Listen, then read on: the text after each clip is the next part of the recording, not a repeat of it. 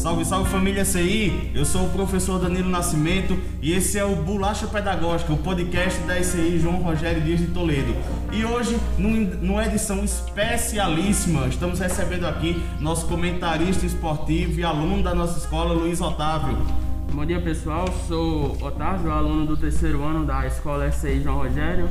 Tenho como projeto de vida fazer jornalismo esportivo. E bom, hoje a gente vai estar aqui para falar sobre, sobre esporte. Temos vamos ter participações especiais dos treinadores Oswaldo e Igor. Também vamos trazer notícias sobre a final da Libertadores, sobre a situação dos times paraibanos e muitas outras coisas. É exatamente, Luiz. E aqui do meu lado também tem outro cara que já é figurinha carimbada aqui no nosso podcast, o nosso presidente dos professores, Leandro. E aí, pessoal, bom dia. A gente está aqui para fazer mais uma ação pertencente ao projeto de intervenção pedagógica da escola, da ICI João Rogério. É, a gente, no início do ano, a gente teve um, um perfil diferenciado e agora a gente está mais voltado para a parte de redes sociais.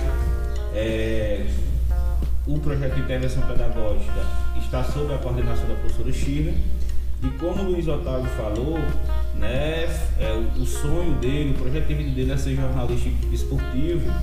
É, e como ele é um dos meus tutorantes, dentro dessas ações, foi uma das primeiras ações que eu pensei em fazer, foi convidá-lo para é, fazer parte dessas ações relativas ao esporte, que já é rotina também da parte dele, né? Que em edições anteriores ele já foi para a rádio, é, comentou também outras coisas e está aqui mais uma vez contribuindo para essa para mais essa edição do, do projeto de intervenção pedagógica. Isso mesmo, Leandro. Ó, nosso chat aqui, viu, Luiz, já tá bombando. Galera em massa já tá comentando. Galera do Real Assunção, do Poeirão, nossos alunos aqui. Damião já entrou no chat aqui bagunçando, dizendo que, dizendo que, o Verdão ia ser campeão. Damião tá cancelado já nessa live, viu? Botar Damião pra fora aí não pode não. E Só já falta mundial, viu, Damião? Exatamente. Então, Luiz, eu já passo para você, para você já trazer essas principais notícias aí do esporte pra gente já começar a fazer essa conversa bacana aqui, hein? Bom, falar um pouquinho sobre o, o, futebol paraibano, já que quase ninguém fala, é impressionante, nem nós paraibanos mesmo falamos. Mas no geral, misturado com notícias, tivemos, a gente poderia ter um ano mágico no futebol paraibano. Ano com dois acessos, com mais verba chegando, com clubes paraibanos sendo importantes. Por exemplo, a gente teve o Botafogo muito perto de subir para a Série B. Faltou ganhar o último jogo, infelizmente não ganhou. Caso o Botafogo subisse, a gente poderia ano que vem ter o Botafogo sendo televisionado para todo o país e fora do país, Botafogo da Paraíba, claro. Durante 38 rodadas, o Botafogo enfrentaria clube como Vasco, como Cruzeiro, é, muito provavelmente contra o Grêmio. Então seria muito importante para o futebol paraibano estar de volta na Série B. Mas nem tudo foi ruim para o Botafogo. Ele conseguiu uma vaga na Copa do Nordeste, que é importante, derrotando o Vitória. Agora vamos falar de coisa boa do futebol paraibano. Nós tivemos o Campinense, talvez o clube mais de maior expressão aqui da Paraíba.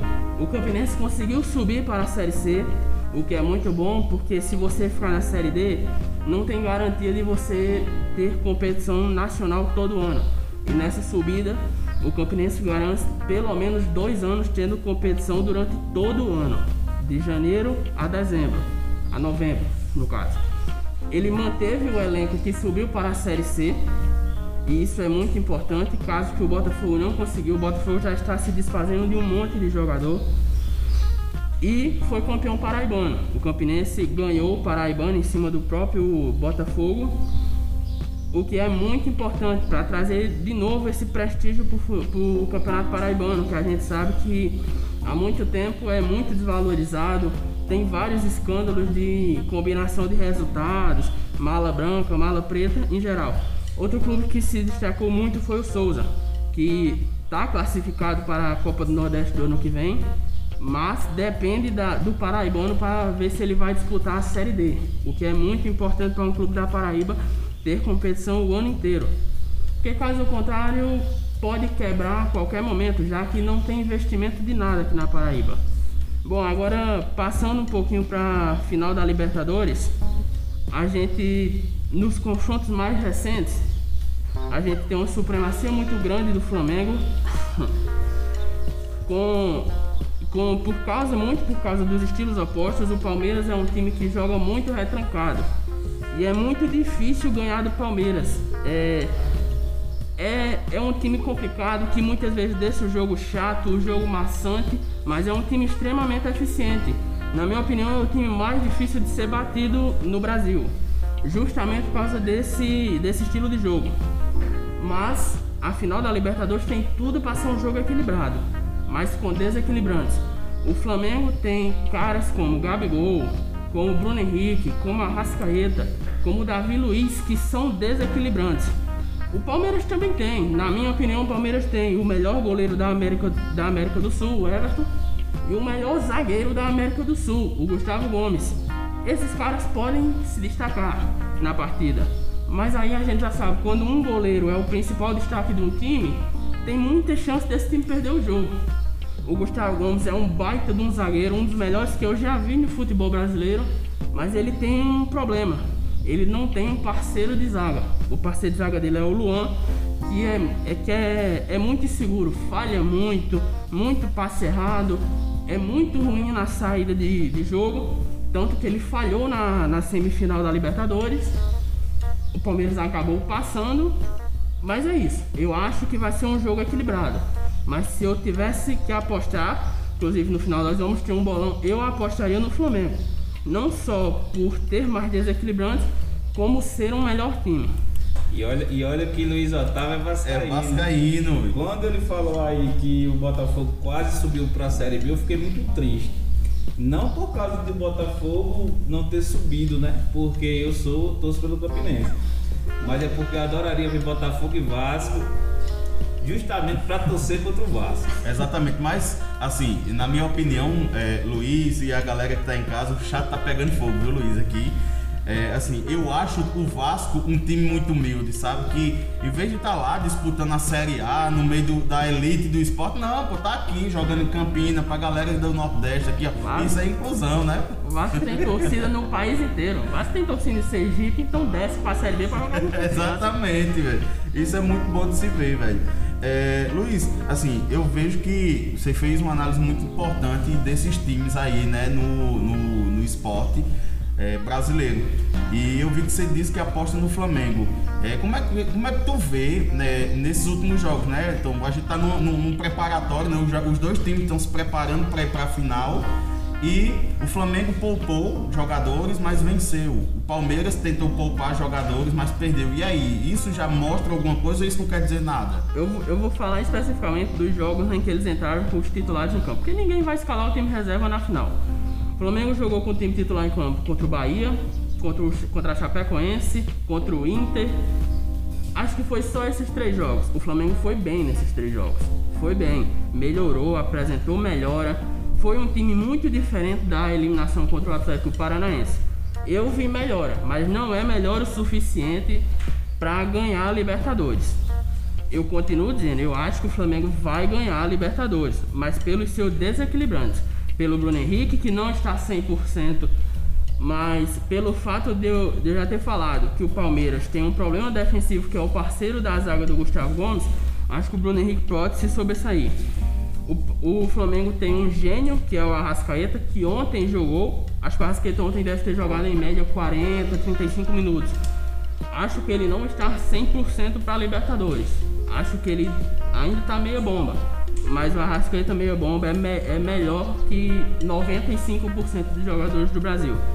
E sobre o Palmeiras, o Palmeiras jogou com o time titular contra o Fluminense, contra o Contra São Paulo, não, contra São Paulo o Palmeiras poupou assim como fez ontem. O Palmeiras não vem bem. Ontem ele jogou bem, mas aí não valia nada. O Palmeiras escalou o time reserva e o Abel não vai escalar o time reserva. E também o Palmeiras não vai ser campeão brasileiro. Então eu acho que o Flamengo chega melhor para essa final da Libertadores, mas não a ponto de cravar que o Flamengo é favorito. Ótimo, Luiz. É, assim, é interessante é, essa sua análise justamente porque eu sou um torcedor flamenguista apaixonado e se eu for falar do Flamengo aqui, eu vou dizer que a final vai ser 5x0 pro Flamengo no primeiro tempo. Eu penso no futebol com emoção mesmo, mas é interessante ver essa análise, velho. E assim, uma, uma curiosidade minha, eu acho que o professor Leandro também. Já que a gente já tá falando de esporte e tal, eu queria também saber um pouquinho do teu projeto de vida. Eu sei que tu gosta muito de esporte, assim como eu, gosto muito de futebol americano também. Mas quando foi que começou, Luiz, isso aí? Cara, eu comecei bem pequeno. Meu pai também gosta muito de esporte, então ele foi cativando isso em muito pequeno, 5 anos, 6 anos. E aí eu me apaixonei, porque o esporte realmente é apaixonante. Se você deixar, se você permitir o esporte entrar na sua vida, ele muda a sua vida. Óbvio, o Vasco não vive um bom momento há muito tempo, mas cara, muito da minha vida faz parte do Vasco. O Vasco faz muito parte da minha vida. É, acho que seria totalmente diferente sem ele. Ele é muito importante para mim porque Cara, o Vasco dita meu dia, dita muitas vezes o meu humor. Eu tenho melhorado nessas situações de o Vasco ditar o meu humor. Mas, cara, eu acho que quem não acompanha esporte tem uma grande parte da sua vida desperdiçada. Porque muita gente fala, futebol é só 22 homens correndo atrás de uma bola. É muito mais do que isso. E sobre futebol americano, cara, eu comecei a, a, a gostar ali por 2018, 2019 e cara, quando você liga a televisão pra ver, se você tá assistindo pela primeira vez, tu não vai gostar, tu vai trocar de canal. Porque você não entende as regras, você não entende porque o jogo para tanto. Mas é um esporte legal, é um esporte que envolve pancadaria, futebol, tem muita regra. Realmente o jogo para muito, mas cara, é a regra do esporte. E se você deixar se permitir gostar dele, você se apaixona. Então, Luiz, é, você fez assim, o Danilo até brincou aí com a questão da a humildade do Vasco, né? Mas a gente sabe, independente de sermos flamenguistas ou não, que o Vasco tem uma história muito bonita é, quando se fala em, em racismo, né? Um dos primeiros, primeiros clubes do Brasil, se não o primeiro, não me recordo exatamente, que aceitou negros jogando é, nesse clube, né? No Vasco da Gama. E a gente viu que essa questão de racismo é uma, infelizmente, é uma questão bem atual. E eu gostaria de que você é, primeiro falasse desse aspecto histórico, se for possível, e como é que você vê essa, essa, o, futebol como uma seara da sociedade que replica exatamente, ou até com mais intensidade, é, essa, esse câncer né, social que é o racismo. Primeiro é essa, essa conversa que muita gente tem de que ah, esporte não é lugar de você fazer campanha política, é de você fazer campanha contra racismo, campanha contra a homofobia. O esporte é o principal lugar para isso. Porque quando um senhor de 80 anos liga a televisão para ver o time dele jogar, vai estar tá lá o Vasco com camisa em homenagem à causa LGBT e ele vai ficar curioso sobre aquilo. Vai estar tá o Vasco estampando a sua camisa preta e branca que muita gente brinca, ah, a camisa do Vasco tem um cinto de segurança. Não, aquilo ali é o seguinte: o preto da camisa do Vasco significa as pessoas negras e a luta contra o racismo do Vasco, e a faixa branca significa as pessoas brancas, e que não tem nenhum problema elas transitarem entre si, elas estarem juntas. Então, sobre o Vasco, o Vasco é um clube formado por portugueses, não, e não tem problema nenhum não faria nem sentido o Vasco ser um clube preconceituoso. O Vasco é um clube estrangeiro, todas as suas tradições são estrangeiras, mas a partir de 1924 o Vasco começa a entrar numa briga que ele não necessariamente precisaria. O que acontece? O Vasco é campeão carioca de 1923 com jogadores negros. E isso incomodou muita gente, porque naquela época o futebol era um esporte extremamente elitista ainda continua sendo em muita parte. É, e em 1924 decidiram criar uma regra: não pode jogadores negros jogando o campeonato carioca. Alguns clubes fizeram isso. Então o que é que o Vasco fez? Se meus jogadores negros não podem jogar, eu não posso jogar. O Vasco se retirou do campeonato. Isso é conhecido dentro do Vasco como a resposta histórica.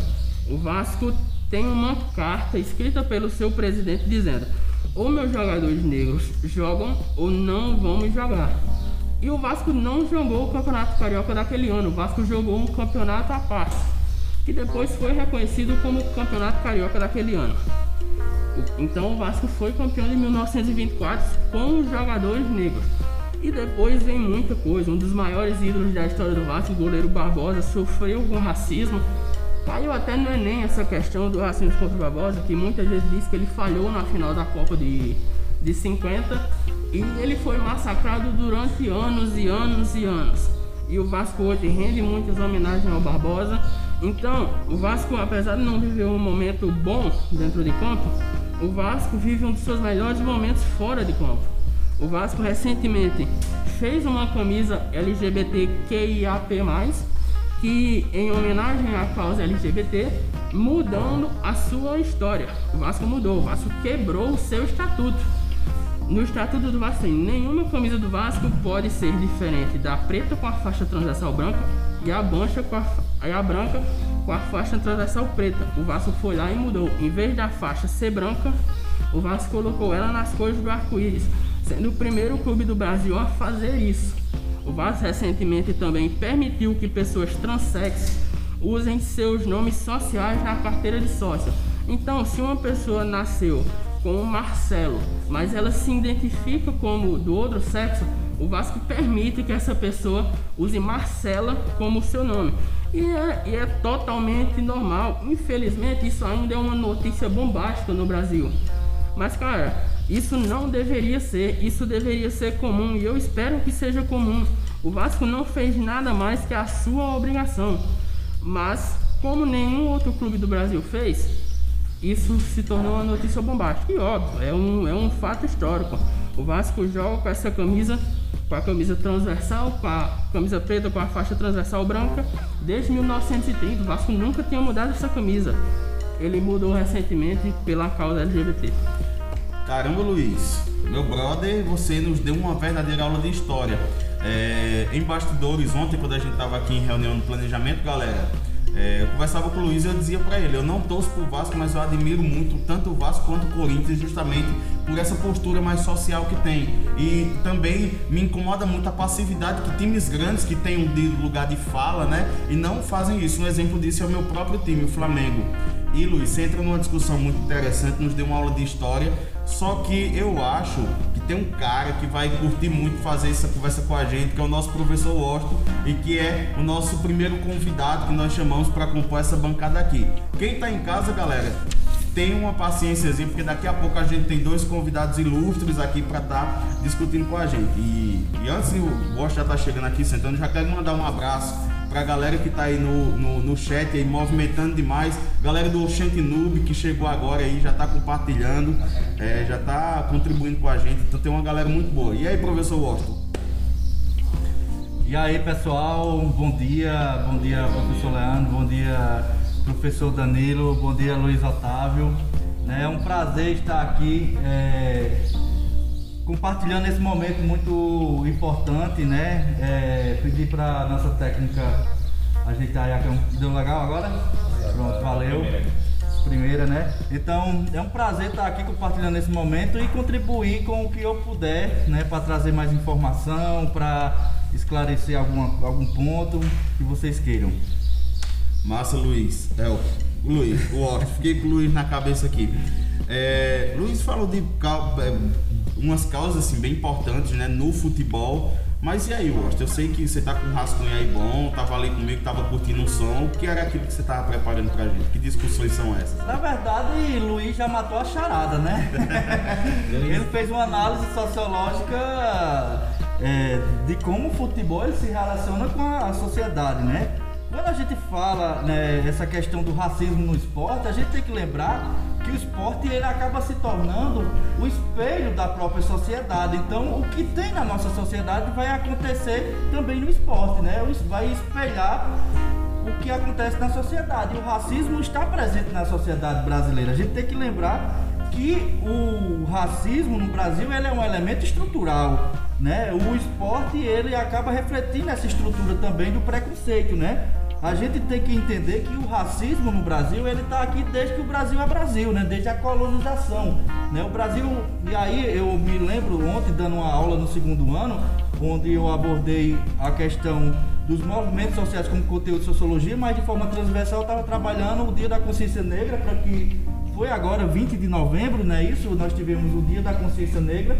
E estava justamente comentando com meus alunos, né, debatendo com meus alunos do segundo ano, que o Brasil foi o último país na América Latina a libertar seus escravos, né? E libertou de forma muito avulsa, né? Sem uma política pública sanitária, né, de emprego para essa população negra que hoje em dia eles acabam também sofrendo é, vários tipos de preconceito na sociedade. A população negra no Brasil é a que mais morre, é a que mais está é, é, enchendo as taxas de desemprego, né? A questão de gênero também, a mulher negra no Brasil, além de sofrer o preconceito racial, sofre preconceito de gênero, né? É, e falando da música, né? Racionais, MC Racionais, né? Ele já traz em sua letra Negro Dama, né?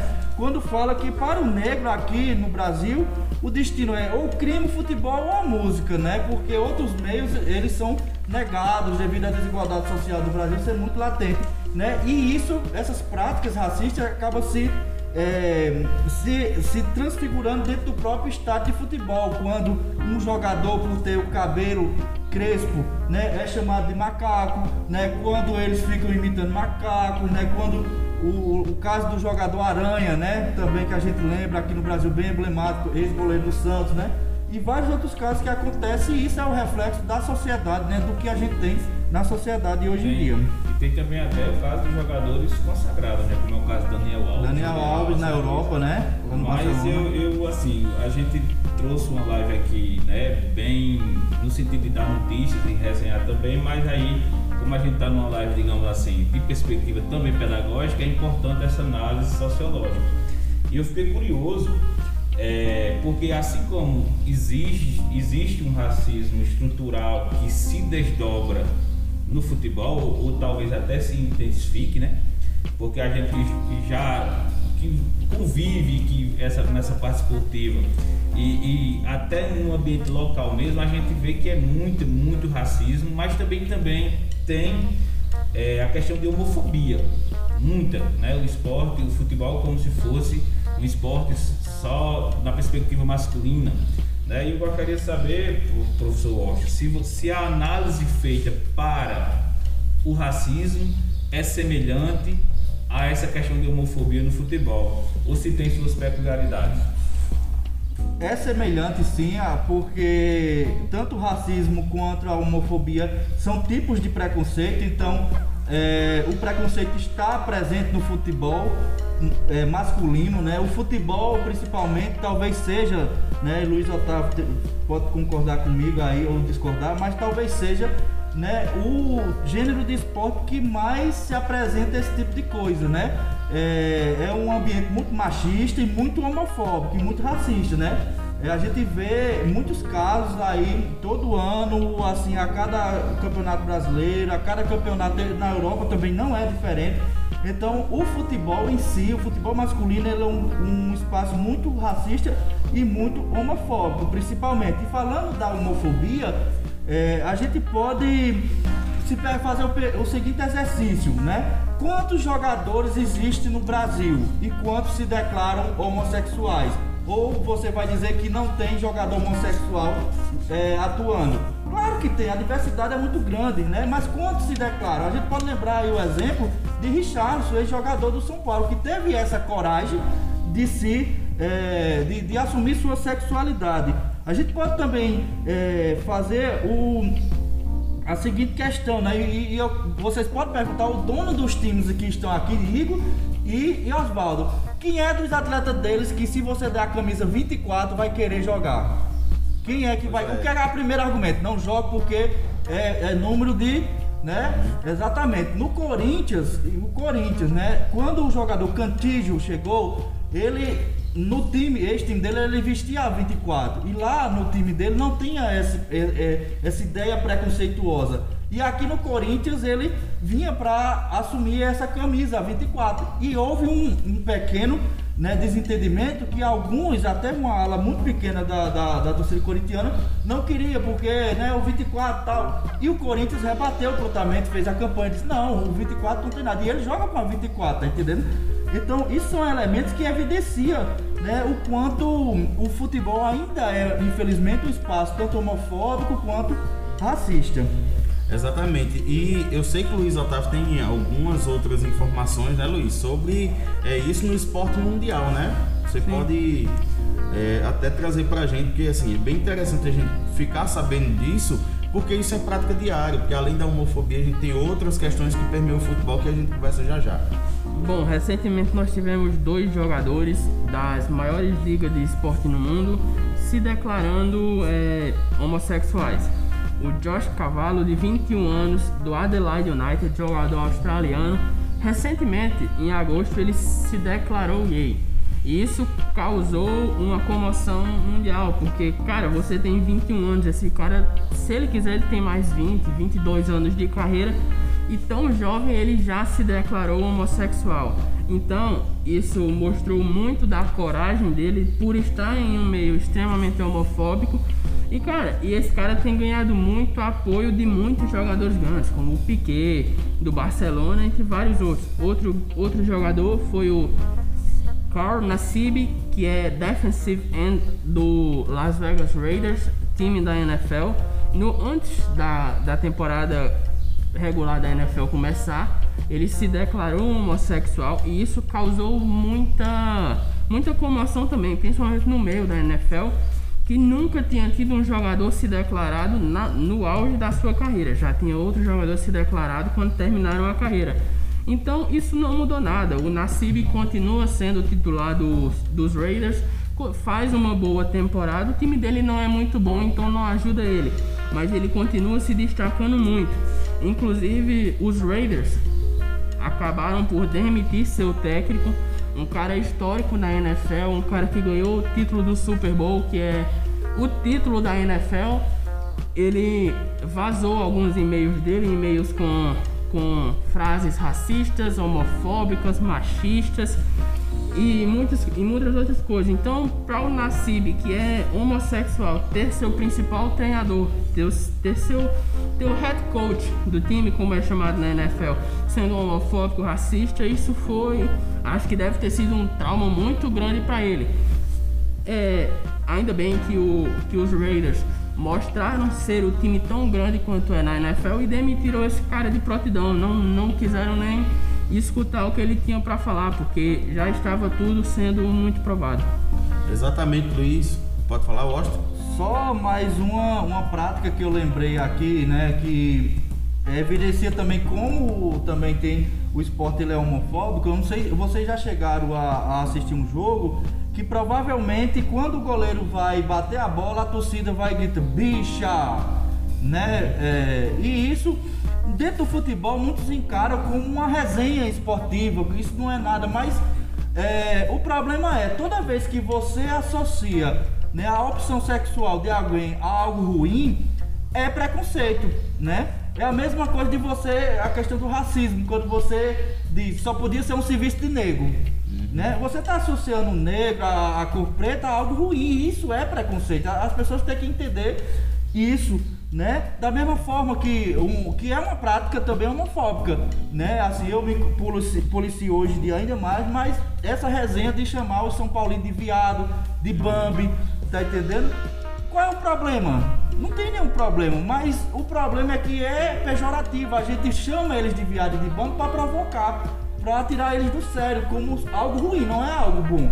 Né? Então é só para evidenciar um pouco mais como o nosso futebol, infelizmente, é permeado pela homofobia e o racismo. O que eu percebo, e aí fazendo uma análise rasa, né? não tenho muitos conhecimentos sociológicos, mas o que eu percebo é que me parece que o futebol é definido por alguns como um micromundo que ficasse à parte, onde tudo é permitido, onde tudo é pode, onde tudo pode, tudo pode inclusive com palavrões em excessos, e às vezes quando você se coloca contra isso é como se você fosse um ingênuo dentro do futebol, defendido inclusive por grandes nomes de futebol brasileiro, como é o caso do Vanderlei Luxemburgo. Eu escutei uma entrevista, não me recordo exatamente em que canal, ele defendendo justamente isso. Não exatamente com essas palavras, mas nesse sentido, de que tem certas coisas no futebol, como se fosse essa ideia de chamar muito palavrão, que o futebol é coisa de homem.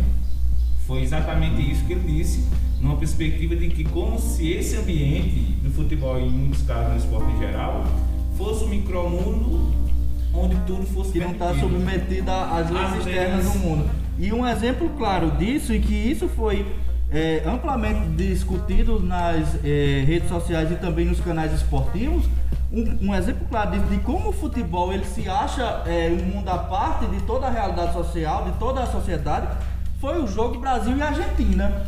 Né? A gente ficou claro, depois do calor do jogo, muitas críticas e tal, mas depois do, do calor do jogo, quando a gente viu todo o procedimento da Anvisa, de todo, tudo que eles quiseram, é, fizeram né, para deixar a situação legal, como as leis do Brasil determinam, né, até chegar ao ponto deles entrar no jogo e parar, né, aquele, não, não pode porque estão infringindo a lei do país.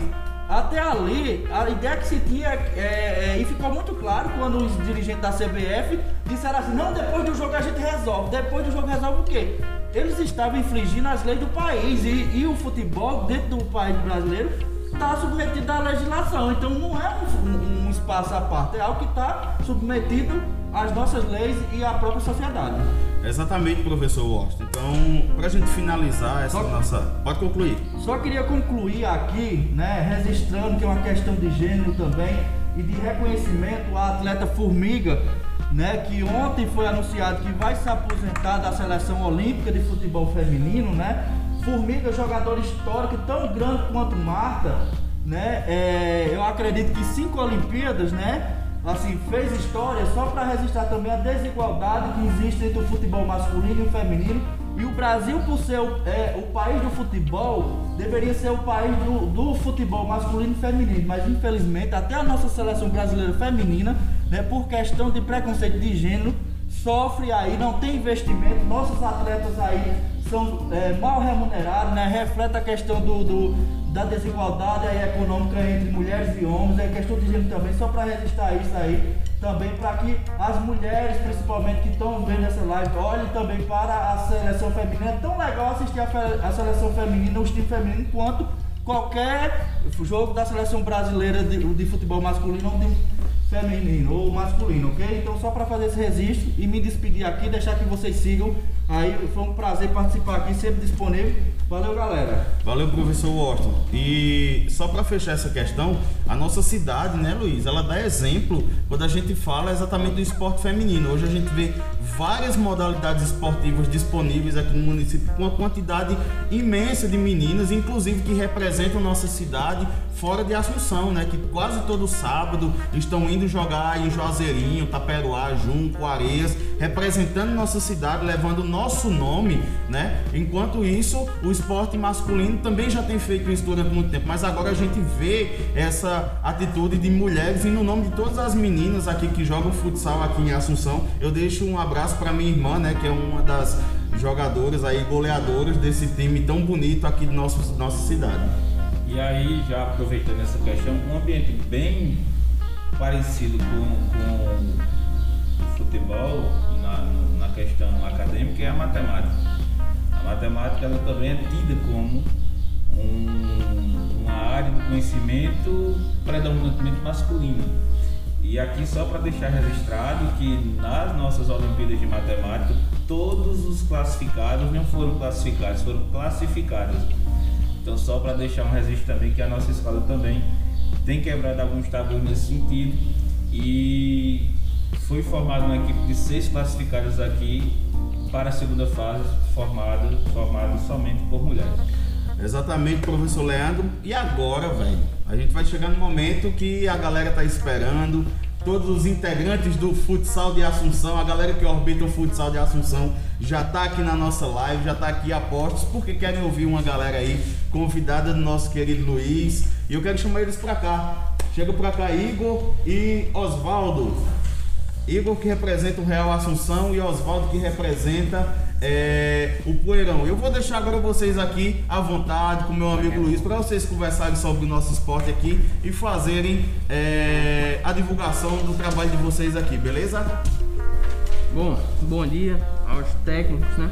Bom, pra, só para abrir eu queria perguntar a vocês como é o que o que vocês estão achando do sobre a organização do campeonato, como vocês estão achando, se tá tudo bem, se tem algo errado. Primeiro Igor e depois Oswaldo. Então, pessoal, bom dia aí a todos que estão assistindo a nossa live, que por sinal tá bombando, viu, Danilo? É, desde já eu quero logo parabenizar o nosso amigo Luiz pela inteligência, um menino muito atualizado, o cara que fala, sabe do que tá falando. Então, Luiz, eu parabenizo você. Obrigado. Sobre a questão do campeonato, também quero parabenizar o pessoal que estão à frente do campeonato aí, porque eu, eu já estive lá, Luiz, já estive ao la- já estive no lugar de João Batista, né? E sei o quanto é difícil organizar um campeonato municipal, o quanto que aí aquele calor do momento sempre um vai perder e um vai vencer, como você é torcedor do Vasco, eu também sabe, a gente tem hora que a gente por perder colocar a culpa no juiz na, naquela questão da organização, mas não é fácil para quem está à frente da organização organizar um campeonato municipal. Acho que precisa reajustar alguns critérios. Precisa ser reajustado critérios da organização com a arbitragem, mas o campeonato está sendo sucesso. Por sinal, eu posso dizer que esse campeonato é o campeonato mais disputado, o campeonato que minha equipe está disputando a todo vapor e que eu sei que é o mais difícil a chegar ao título. Bom dia a todos e a todas. Queria agradecer aqui a- ao Austin, a Leandro, a Otávio. Otávio. Obrigado por estar aqui. É, em relação ao campeonato, é, um- é- é como o Igor mesmo, mesmo- mesmo falou aí, é um campeonato muito difícil. Só time daqui, os todos os jogos pegados.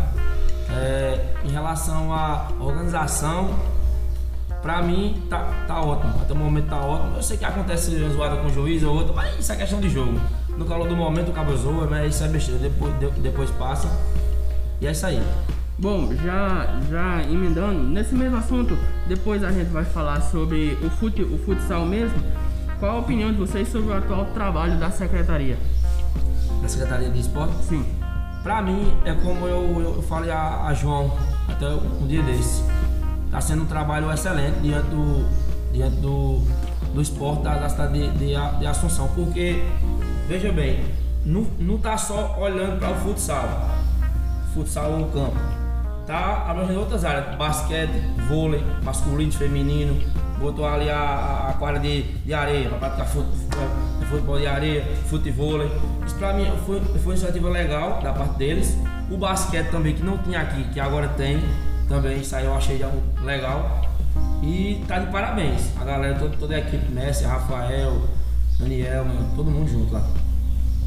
E eu, da minha parte, eu tenho que parabenizar a gestão, né? Porque a gestão, eu estive na pasta do esporte e, e sei como foi que eu e o Austin, quando estivemos lá, é, era uma equipe montada por mim, o Austin e Maurício, para organizar campeonatos, para se virar, para a gente organizar na cultura. E hoje eu vejo que a gestão teve um, teve um, um olhar diferente. Montou uma equipe maior, colocou o Messi, que é uma grande representante no futsal feminino, que é uma das melhores jogadoras da, da, da cidade de Assunção, e abrangendo todo, todo esse espaço. É, abrindo a modalidade, de- apoiando o vôlei de nossa cidade, apoiando o basquete, apoiando o futebol de areia, que também a gente temos quadra de areia, É. temos, o, o fute- é, temos o vôlei de praia, que pode ser é uma modalidade a ser abrangida, a, ser, a se desenvolver em nossa cidade. Então, eu acredito que foi um avanço muito positivo no esporte, criar uma equipe maior, que essa equipe veja com bons olhos é, todas as modalidades, porque, como você estava falando aqui, Luiz, é, a gente, o esporte é palco de inclusão. A gente tem que colocar na cabeça que é através do esporte que a gente tem que incluir. Tem que incluir mulheres, tem que incluir a modalidade das crianças, que é uma modalidade a ser mais firme dentro da cidade. A gente tem uma molecada aí muito boa, por sinal a gente tem um futuro bem além aí aos olhos da gente, investir nessa molecada, na qual eu falo de Max, filho de Neto.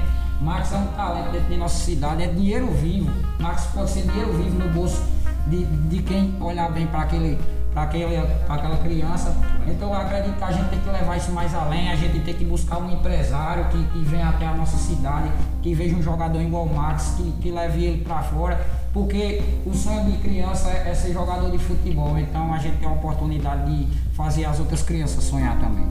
Bom, é, eu queria saber agora, eu sei que o Real é um time mais antigo, é um dos maiores times daqui de Assunção, mas principalmente de Oswaldo. E pra você também, como se deu a formação dos times? Porque o Poeirão é um time novo representando um, um marco da nossa cidade, um ponto histórico da nossa cidade. Pô, Luiz, o Poeirão, como até eu tinha falado com o Danilo ontem, já é um time assim antigo de nome, né? A galera sempre comentava o Poeirão, o Poeirão. Aí esse ano a gente teve a iniciativa, não fui só eu, né? Foi eu e Vitão, Vitão de Bal. Ele ficou à frente da, da equipe de campo e eu fiquei à frente da equipe de quadra. E a gente resolveu reunir a, a galera e fazer esse time aí. E realmente a gente tá querendo criar um grupo para seguir, sabe? Seguir. Quando tiver competições, sempre botar o time.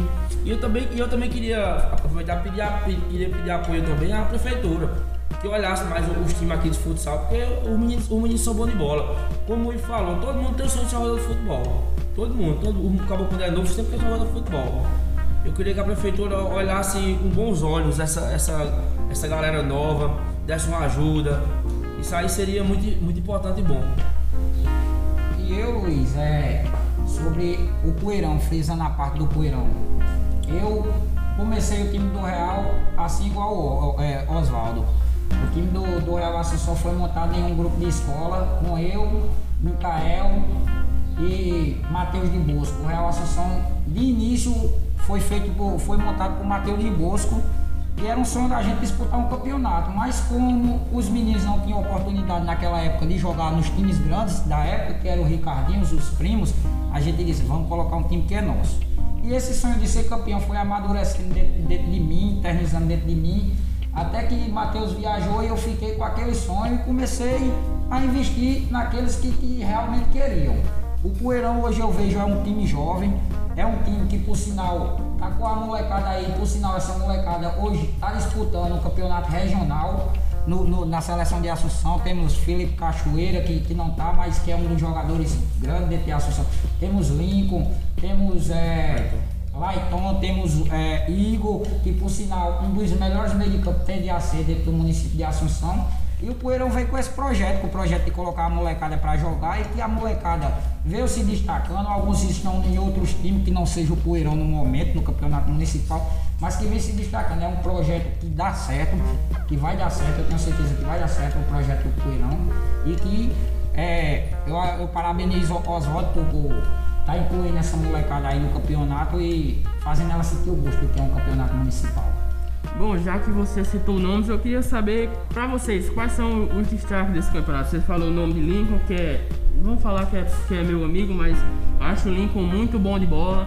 E o tamanho dele não impede dele jogar entre muitos caras grandes, caras que têm muito mais altura do que ele. E ele se destacou. Ontem o Poeirão jogou e eu achei Lincoln o melhor jogador do time do Poeirão. Então, como vocês veem esses meninos, os destaques do campeonato, e se vocês acham que eles podem ter oportunidade no futuro? Eu vejo, eu vejo que Lincoln, Lighton são bons, são bons jogadores. Realmente é revelação, né? Porque são, são primeiro primeiro campeonato deles não é fácil. Quem tá lá dentro sabe que não é fácil jogar jogar primeiro campeonato, é duro. E também eu vejo outro, outros, outros garotos também de, de, de outros times também que estão fazendo sucesso também. Que pra mim merece revelação. Tipo Danilo, do time do Parceira tá, tá, tá jogando bem, destacando bem. E eu vejo outro cara também, que logo de início quase ninguém dava nada por ele, mas ele chegou e fez a diferença. Que é Lucas, conhecido por Machiste. Vem jogando bem, vem sendo o, destaque do time do, do Parceira. E já dois jogos vem decidindo para o time do Parceira.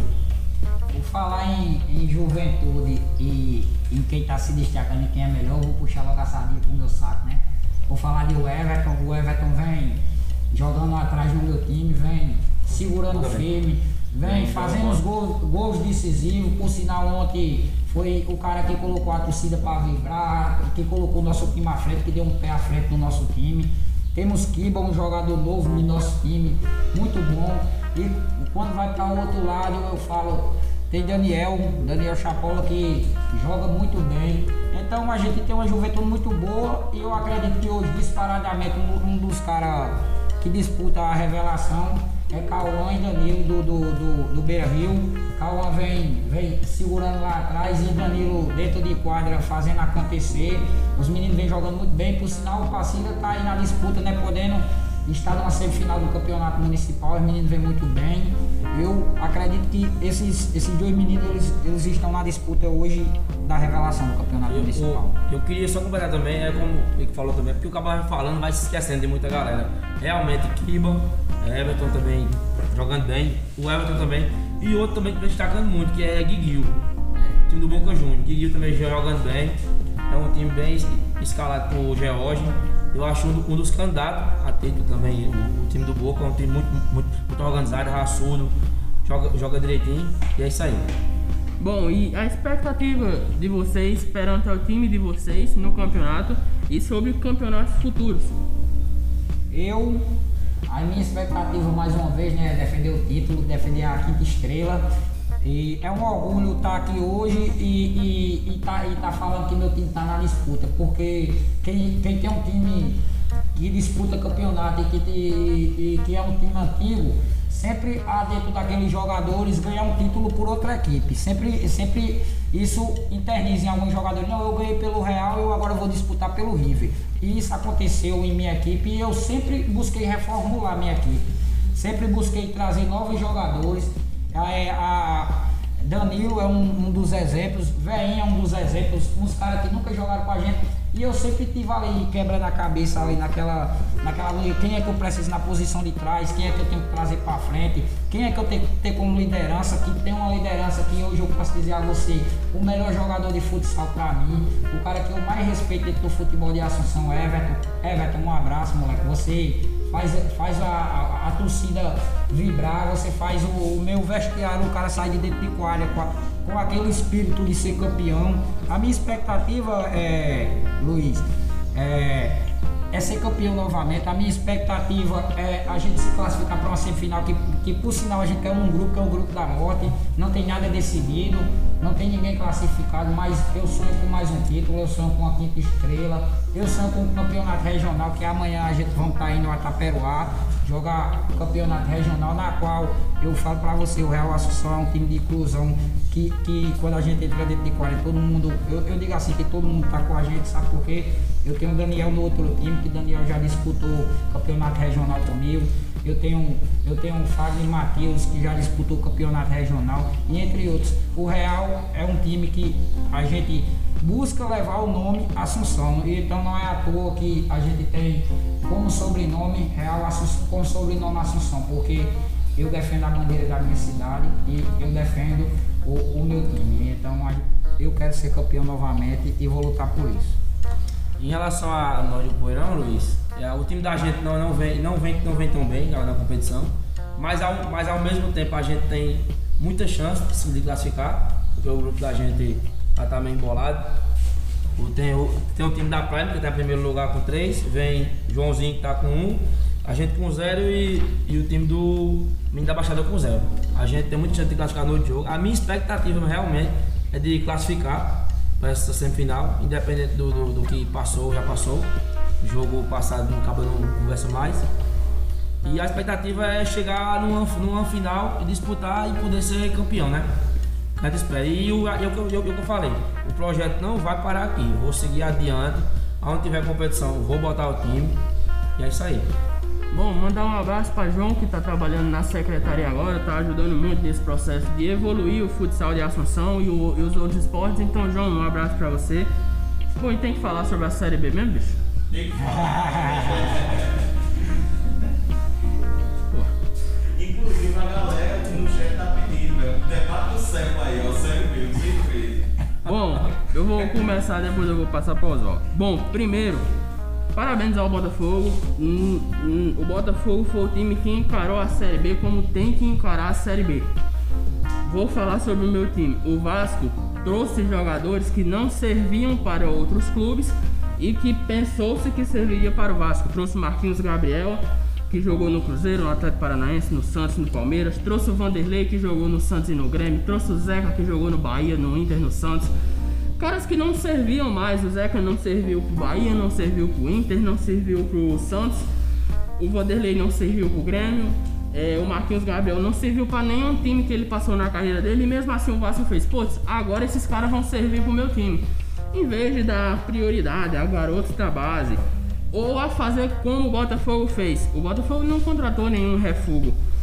Ele, eu questionei o Botafogo durante boa parte da temporada porque Botafogo é um clube que está quebrado, assim como o Vasco, tem um projeto para virar clube empresa, mas hoje o Botafogo é um clube quebrado.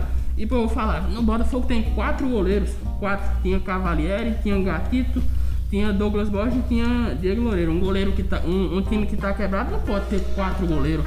O Botafogo subiu e o Vasco não. Tá aí. E aí, Oswaldo, como você viu o seu time durante toda a, a, a Série B? Eu acho que o Botafogo não foi o melhor time da Série B durante todo o campeonato. Para mim foi o Coxa, o Curitiba. Mas o Botafogo foi campeão e subiu. E bom, brincaram, gente, que o título da Série B não vale nada. Hoje vale. Hoje vale bastante coisa. Vale premiação. O Botafogo na próxima Copa do Brasil entra na quarta fase, que é a fase que antecede as oitavas. E a Copa do Brasil hoje é a competição que mais paga na América. E para um clube, pra um clube como o Botafogo que está quebrado, que tem tanta dívida, dinheiro é sempre muito importante. Como você falou mesmo, é, o Botafogo ele começou mal, a competição começou mal. Eu fiquei, eu fiquei um tempinho assim meio naquela, mas rapaz, será que nós vamos subir? Nós me empatando, perdendo. Mas no, no, decorrer da competição, o Botafogo cresceu no momento que era para crescer. A diferença é essa. O Vasco no começo ganhou, ganhou alguns jogos, mas quando foi de meio por fim, que é o momento que o time precisa crescer, o Vasco não, não cresceu. Emplacou empates, derrotas, e aí foi aí onde, onde complicou o Vasco. Já o Botafogo não, o Botafogo, como você falou, encarou a Série B mesmo, como, como é para se encarar. Jogando jogo após jogo. E outra coisa aqui que eu vendo aqui Daniel aqui no chat aqui falando, né, que o Botafogo vai voltar, possa ser que volte, mas ninguém sabe, né? Cada jogo sua história. Eu me lembro que o Corinthians, eu não lembro o ano, mas o Corinthians uma vez caiu, subiu e foi campeão no ano, no ano, no ano, no ano seguinte. Mas, Isso aí pode acontecer com qualquer clube. Mas entrou dinheiro no Corinthians. É, mas assim, é, eu concordo, concordo, com você. O Botafogo tá meio, tá meio quebrado mesmo. Mas vai que surge algum, alguma coisa aí, né? Algum clube empresa, alguma, algum investidor de fora, alguma coisa. Bom, eu acho que as contratações do Botafogo também ajudaram muito o time. Como eu falei, o Vasco contratou jogadores que não serviam para outros times e trouxe para o dele. Botafogo não, o Botafogo trouxe jogadores que estavam bu buscando a oportunidade da sua carreira. Contratou jogadores do Mirassol, o Botafogo secou o time do Mirassol contratou o melhor jogador da Série B, o Chay, que era da Portuguesa do Rio de Janeiro. Jogadores que não eram ninguém no futebol e trataram o Botafogo como a chance da sua vida. E esses caras, não sei se vão estar na Série A do ano que vem. O Botafogo tem que contratar. Não se dá para jogar um, a Série A com um time de Série B. Exemplo, a Chapecoense agora. Chapecoense não contratou ninguém, não demitiu o treinador. E tá aí, a Chapecoense acho que tem 13 ou 14 pontos no campeonato. As maiores conquistas da Chapecoense é empatar com o Flamengo, empatar com o Grêmio no primeiro turno e, e, e se você entra com a mentalidade da Série B na Série A, você vai cair. Então eu não torço contra o Botafogo, o Botafogo é o time do meu avô, não tenho carinho nenhum pelo Botafogo também. Mas cara, boa sorte ao Botafogo aí. Acho que a gente vai se ver em 2024, porque o Vasco não vai seguir. Eu, eu concordo plenamente com o Otávio quando ele fez a questão do Vasco, a questão das contratações. O Vasco contratou jogadores que não serviam, mas a nível, a nível grande, eu vou falar assim, porque o Vasco é time grande é, além da, das lutas contra a homofobia, contra o racismo, dentro de campo, o Vasco já chegou a ser um dos melhores times do Brasil por, por, por, pelo período grande, ali naquela época de 97 a 98, 99, ali o Vasco vinha ganhando de, de todo mundo. Então é um time a ser respeitado, é um time que você tem que trazer novos jogadores, e assim como o Otávio frisou, que o, Palme é, que o Botafogo trouxe jogadores que estava em destaque em outro time, e quando colocou a camisa do, do Botafogo, disse que é a oportunidade da minha vida. É aqui onde eu vou ser mostrado na televisão como um grande jogador. E o Vasco fez ao contrário de tudo isso. O Vasco vinha com o Evander, um, um grande jogador que hoje está jogando na Dinamarca. É, na, no time da Dinamarca e se destacando, por sinal, o Evander. O Vasco teve a oportunidade de ter esse jogador e a, a partir do momento que a diretoria do Vasco vê dinheiro, os caras vendem o jogador e não, eles não investem nada. Entendeu? Eu acredito que o Vasco, o problema grande do Vasco é um problema de política interna, de, de, de política de, de, diretoria. Os caras, eles se matam entre eles para ver quem tá com o bastão de, de, ser presidente. Então, eu acho que o Vasco a diretoria do Vasco tem que pensar o Vasco como um time grande, o Vasco como um time que merece chegar a disputar e a ganhar títulos. Então é isso que eu fiz. O Vasco vendeu Thales Magno, o Vasco tem Riquelme, uma grande promessa no futebol. Só que daqui um dia o Vasco vende Riquelme e aí vai, vai disputar o quê? Não disputa nada. Se for para contratar jogadores que, que, que estão saindo do futebol, vai continuar na mesmice. Tem que ter um pensamento maior. E é aquele negócio, né? Eu, eu odeio falar isso, porque eu odeio o Flamengo mesmo. Mas no Rio de Janeiro, hoje, o, o melhor clube é o Flamengo, né? E assim, isso sem dúvida. Agora, tem um, tem um ponto que eu sempre destaco, converso com a, com, a, com a galera. O Flamengo é um clube muito inteligente. Por quê?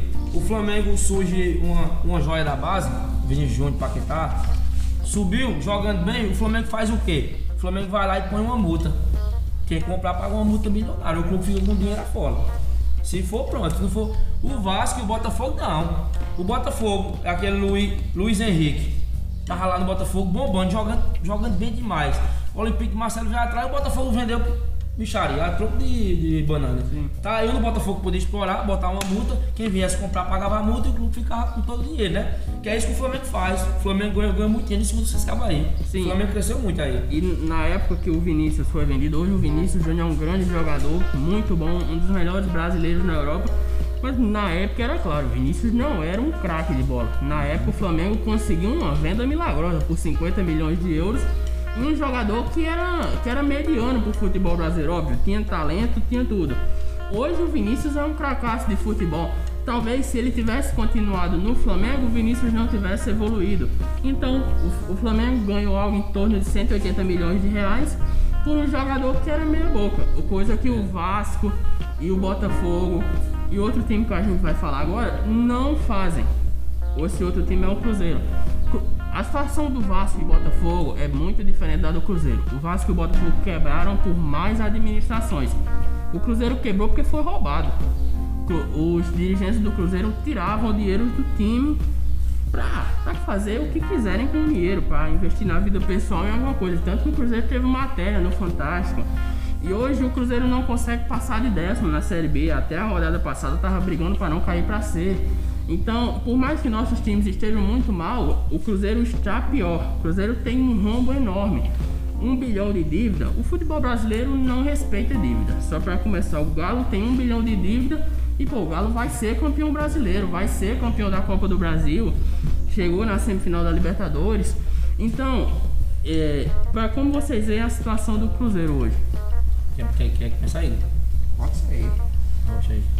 É, eu concordo plenamente em tudo que você falou aí, Otávio, a questão da, da, da diretoria, e eu acho que isso é um ponto crucial em, em, em toda equipe. Uma equipe, para ser grande, ela tem que vir com uma diretoria organizada. É, um exemplo, antes de chegar até o Cruzeiro, um exemplo grande, um investimento alto, o- os times que mais investiram nos campeonatos.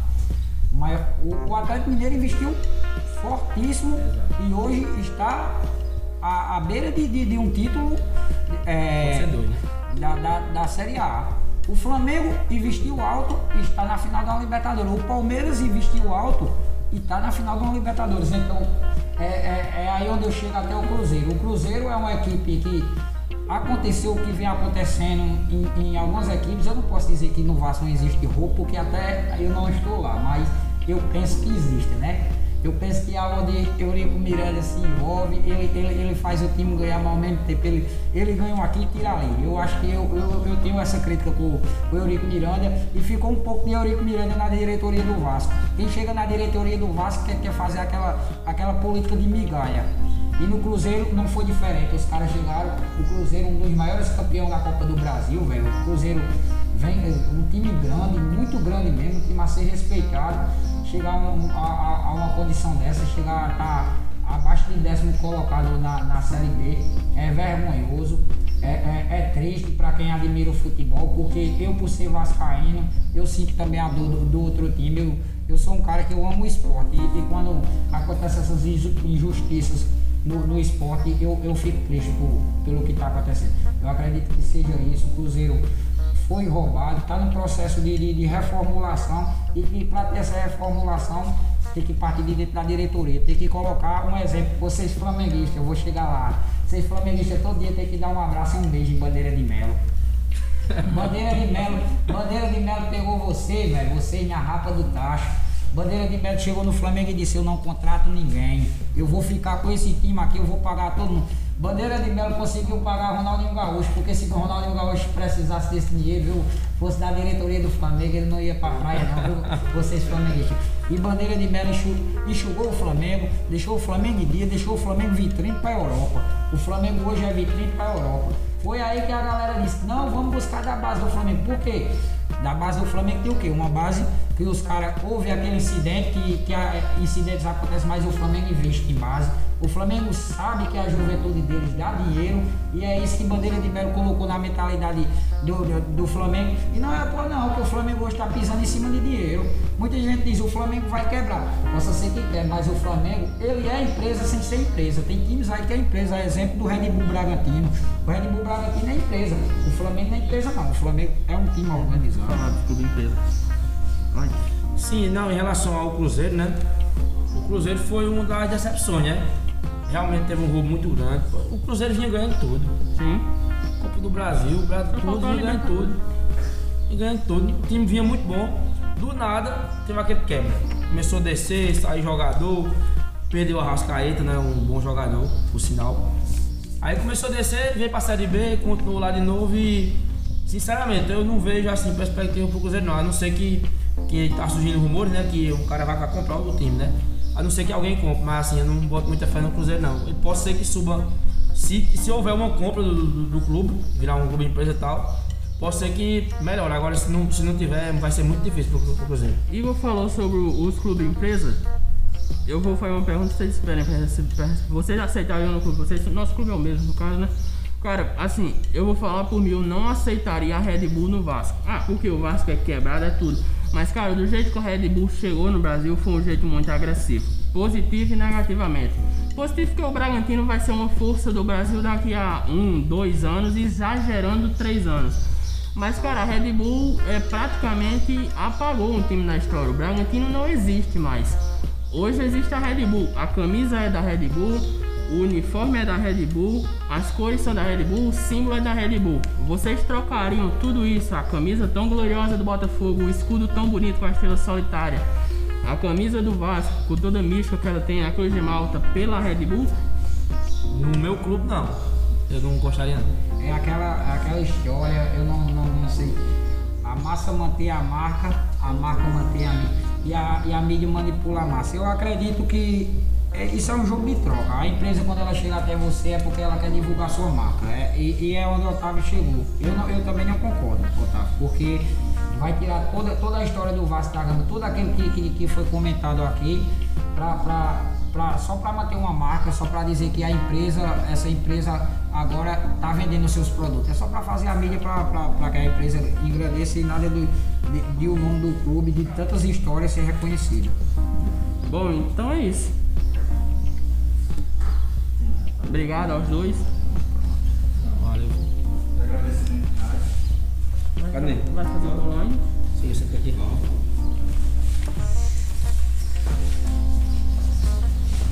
E aí galera, estamos de volta! E aí eu queria que vocês fizessem os agradecimentos finais de vocês, né? Desse debate tão bonito. Antes disso, dar uma informação importante. Luiz, você tem uma missão muito importante agora, viu? A galera em peso que tá pedindo no chat duas lives, uma na quarta-feira e uma no sábado, justamente no final das rodadas do Campeonato Municipal, trazendo os destaques aqui do campeonato, quem ganhou, quem perdeu, e você fazendo as análises do Campeonato Municipal. A galera tá querendo ver isso, viu? A missão é sua. E aí pode. Pode falar aí. Pode falar, vocês aí. Então, desde já eu quero agradecer a organização, a todos da comissão. E eu já vou pensando no esporte, a organização e comissão, a todos que fazem parte da ECIP, né? Por ter feito esse convite ilustre de estar conhecendo o Luiz Otávio mais de perto e ver o quanto o cara tá por trás fazendo doido. A gente tá ativo no esporte, mas tem um cara ali que ele, ele não é treinador, ele não é dono de time, mas o cara é atualizado. O cara entende mesmo do que tá falando. É, de, de pegar essa explanação pedagógica de cada um de vocês, de professor Osto, de, de, de professor Leandro, de Danilo, é, sempre é bom ter, voltar à escola e ter mais uma aula, né? Agradecer demais a, a, a cada um de vocês, agradecer a galera que está participando aí da live é, e, e parabenizar a todos que estão envolvidos no campeonato municipal. O que, o que faz a, a coisa acontecer são vocês que jogam, são vocês representantes de time. Então, eu quero agradecer a cada um que está participando. E é isso, agradecer. Só agradecimento a todos. Digo um melhor para aluno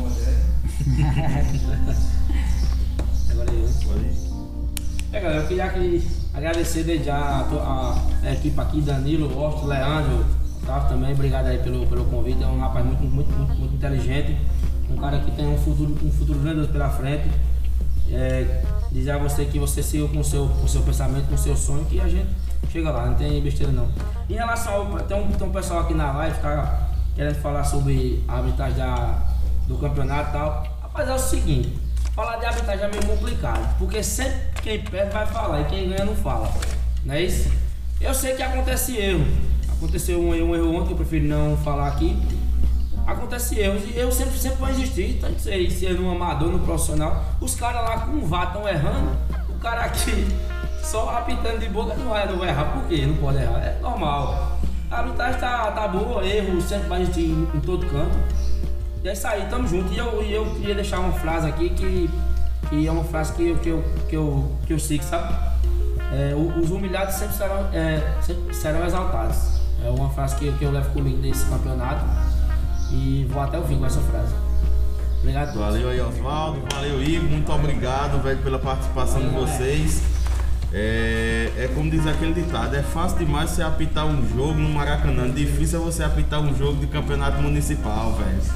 E agora, galera, a gente já tá caminhando pra retinha final da nossa live. Eu quero convidar novamente o professor Leandro para compor aqui a nossa bancada, porque a gente agora, galera, vamos lançar aqui pra vocês é, as informações sobre o nosso bolão, né? Tá fazendo debate esportivo, a gente não poderia deixar de fazer também um bolão. A gente vai ter final da Liberta- Libertadores aí chegando e a gente tá organizando um bolão pra gente deixar a coisa aqui mais dinâmica, hein? Pode ficar à vontade, professor. É, tem como apresentar não, né? Não teria não, né? Eita, só se. Não, não tem problema não. Então, é, então pessoal, a, A, gente, a- a nossa técnica vai. vai... nosso técnico é, resolve o problema instantaneamente. Então assim, pensando em, em movimentar, né, dar uma audiência maior, a gente pensou num bolão é, sobre a final da Libertadores, é, que vai acontecer é, sábado, né? E aí, em breve, já é, esse, esse panfletozinho já está rodando nos grupos de WhatsApp da escola, mas pode e deverá rodar aí pela cidade de Assunção como um todo. É, e a gente pensou em fazer um bolão para a gente ver a percepção de vocês, movimentar a live. O bolão é, é assim, com preço simbólico, né? De um real. E ele vai ser feito totalmente digital. E é por isso que a gente vai apresentar aqui para vocês. Então, quando chegar para vocês esse PDF que, tá, que em breve vai ser apresentado, é, já, ainda não, né, Wash? Não está apresentando, Tá aqui. Tá na live. É porque a live dá um tempinho, né? É, vocês vão ter três opções de link, certo? Então, o primeiro link é se você for apostar no Flamengo como vencedor do jogo, incluindo a prorrogação, você vai acessar esse link que está abaixo do nome vermelho, certo? Então você clica e aí você vai é, colocar seu nome completo, colocar o número de telefone celular, né? É, com DDD e logo em seguida você vai dar seu palpite. É, ao final do formulário, você vai gerar uma respostazinha final, confirmando que sua resposta foi registrada.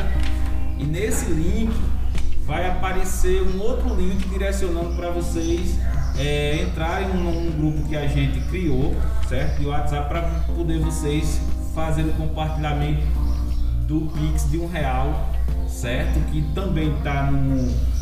É- é- a chave é um celular, certo? Para poder ser validada a aposta de vocês.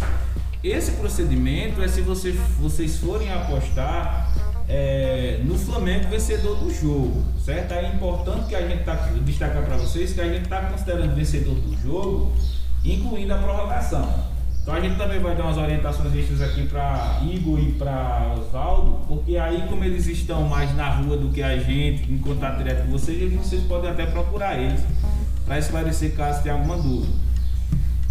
E se você optar pelo Palmeiras vencedor, aí você vai no outro link de baixo que está de verdinho, certo? E você vai seguir o mesmo procedimento, certo?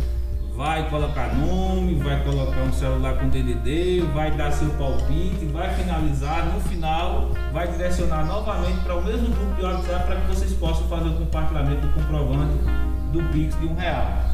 E se vocês optarem pelo empate no jogo, certo? Aí vai para o terceiro link aí embaixo. Eu não sei se dá para apresentar, não está apresentando não. Tá, né? Desculpa aí. E aí, novamente, vocês vão ter duas opções de empate, porque pode dar empate, não pode, mas nos pênaltis pode ser vencedor Flamengo e pode ser vencedor Palmeiras. Então tem essas duas opções. Então, por exemplo, se você optar por 0 a 0 vai ter a opção 0 a 0 vencedor Flamengo nos pênaltis, vencedor Palmeiras nos pênaltis. E o resto é o mesmo procedimento. Você vai ter que no final direcionar clicar no link que vai apresentar para vocês ao final do preenchimento do formulário para compartilhar o Pix comprovando que vocês fizeram o pagamento é, no valor de um real para poder estar de fato validada a aposta de vocês.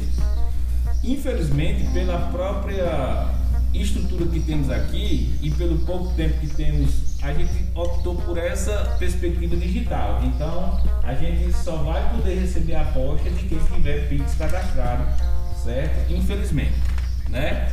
E quando for depois do jogo de sábado, a gente vai fazer uma nova live, né, Danilo? Isso. Nessa mesma perspectiva para fazer a entrega do prêmio ao vencedor, certo? E aí a estrutura do bolão, na, na perspectiva de entregar o prêmio, é a mesma. O vencedor vai ganhar o valor. Se tiver mais de um vencedor, vai ser dividido igualmente e assim sucessivamente. O valor é simbólico porque a nossa ideia não é assim financeira, é mais para movimentar o ambiente da live, para deixar uma coisa mais interativa.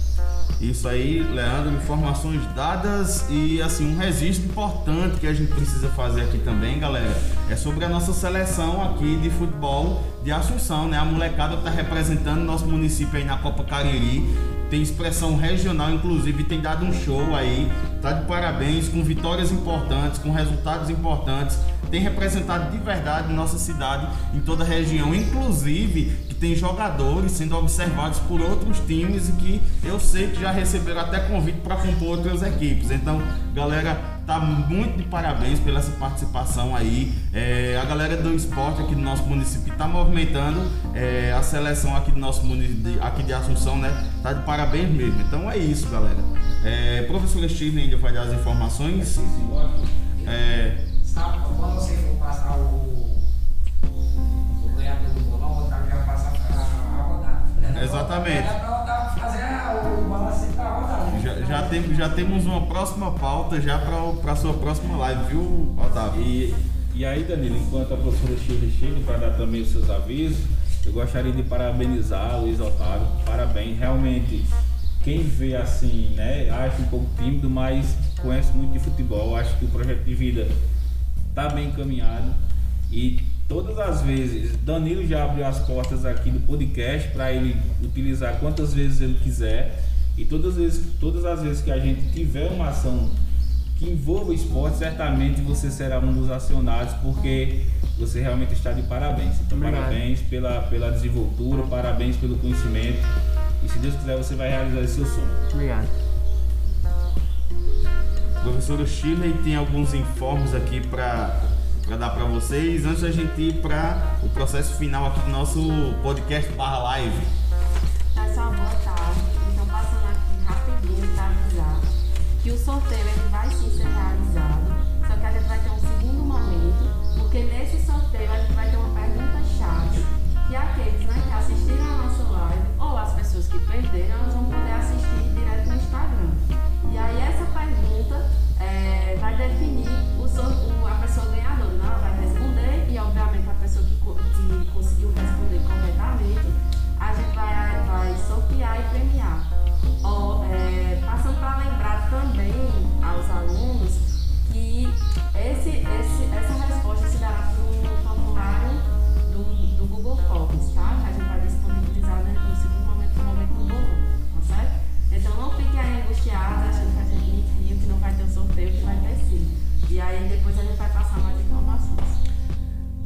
aí, galera. Esse foi o nosso podcast, o Bolacha Pedagógica, o podcast aqui da ECI João Rogério Dias Toledo, junto com a nossa live. Estamos caminhando para o processo final. Luiz, eu deixo o microfone aberto aqui para você é, se despedir dessa galera. Bom, quero agradecer a todo mundo que estava no chat acompanhando a live, agradecer aos professores que me deram a oportunidade, aos treinadores que vieram aqui. Em geral é isso, agradecer, muito obrigado. Esse tipo de coisa é muito importante para mim. Então é isso, galera. Professor Leandro. Reforçar os agradecimentos a Luiz Otávio, parabenizá-lo, agradecer é, aos convidados, Oswaldo e Igor, pela desenvoltura também. A você, Danilo, pelo espaço que está sempre abrindo. Parabenizar a professora Shirley, que é a coordenadora do projeto de, integração, de intervenção pedagógica do PIP, né? Está movimentando bastante as redes sociais. Né? E, e é isso, eu acho que é, a fala é, final é de parabenizar a todos os envolvidos e agradecer também pela presença. Valeu, Só mais uma coisa, gente. A última live, é, vai ser a live da culminância, será na próxima quarta-feira com esse início. Que vocês vão poder acompanhar tudo que está acontecendo na escola, todas as notícias. E agradecer também ao nosso professor, olha a injustiça que ele comentou, né? É, eu já ia falar agora nele. Pela análise sociológica e riquíssima que trouxe aqui dentro de uma perspectiva de, de de- noticiário esportivo, né? Então, obrigado, professor. Então é isso, muito obrigado a todos que participaram hoje conosco. Lembrando que a nossa live vai estar disponível no Instagram da nossa escola para quando vocês quiserem lá assistir novamente, compartilhar para um amigo, para mamãe, para o papai. E também estaremos no Spotify, no Google Podcast, no Disney, nas melhores plataformas aí de áudio desse país, com o nosso Bolacha Pedagógica. É isso, galera. Estamos ficando por aqui. Valeu, forte abraço. Fui!